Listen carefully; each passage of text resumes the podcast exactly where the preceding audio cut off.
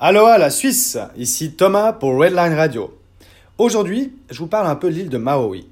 Flottant à peu près au centre de l'archipel, Maui est celle qui reçoit le plus de visiteurs après Oahu.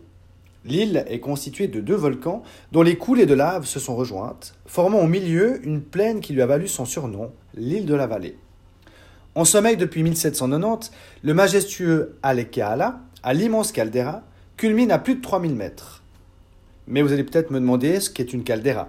Il s'agit d'une vaste dépression circulaire ou elliptique, généralement d'ordre kilométrique, qui est située au cœur d'un volcan.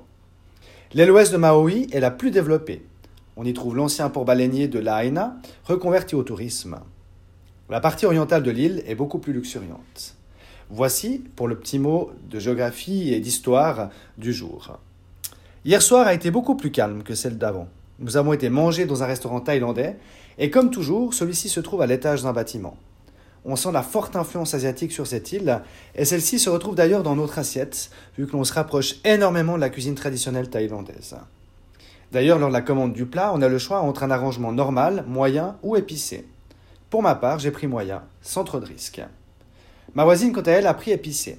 Pour voir la différence, j'ai juste goûté son plat. C'est fou comme après, mon plat avait l'air très épicé également. J'en ai transpiré jusqu'à la fin du repas. Nous avons terminé la soirée à regarder des étoiles sur la plage et de manière toujours agréable, vu qu'actuellement il fait minimum 22 degrés la nuit. Il faut savoir qu'à Hawaï, c'est un climat subtropical. Il y a deux saisons. L'été, de mai à octobre, et l'hiver, de novembre à avril. L'été, il pleut peu et les températures sont de l'ordre de 24 à 32 degrés. Et l'hiver, de 19 à 27 degrés. L'hiver, c'est la saison des pluies, mais les nuages s'accrochent surtout aux montagnes. L'hiver, c'est également la saison du surf, car c'est là que les vagues sont les plus importantes. Ma matinée, elle, a été rythmée normalement par mes cours et ensuite je suis retourné au surf. J'en deviens addict. Je prends mes vagues tout seul, comme un grand maintenant.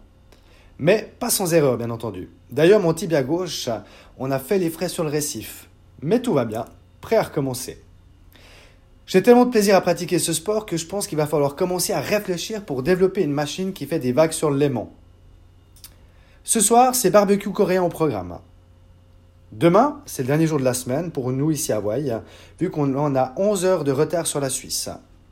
L'après-midi se passera avec une croisière en catamaran sur l'océan et ainsi pouvoir profiter du sunset. Ce week-end, nous allons enfin sortir de cette ville d'Honolulu pour aller visiter l'île en nous rendant certainement sur la côte ouest. Je vous raconterai tout ça lundi prochain. Voici venu le moment de ma réflexion. Pour développer celle-ci, je vous fais part d'une citation de Alfred de Musset. On est souvent trompé en amour, souvent blessé et souvent malheureux, mais on aime. Pour moi, cela représente le fait que certaines fois, même si l'on a été blessé par l'autre, que cela nous a rendu malheureux à mourir, on peut toujours l'aimer. Car l'amour ne se commande pas, il se ressent et se vit au plus profond de nous, sans explication. Puis, cela veut également dire que même si la blessure est importante, qu'elle fait ou qu'elle a fait très mal, cela ne nous empêche pas d'aimer à nouveau. On est quand même un peu masochiste.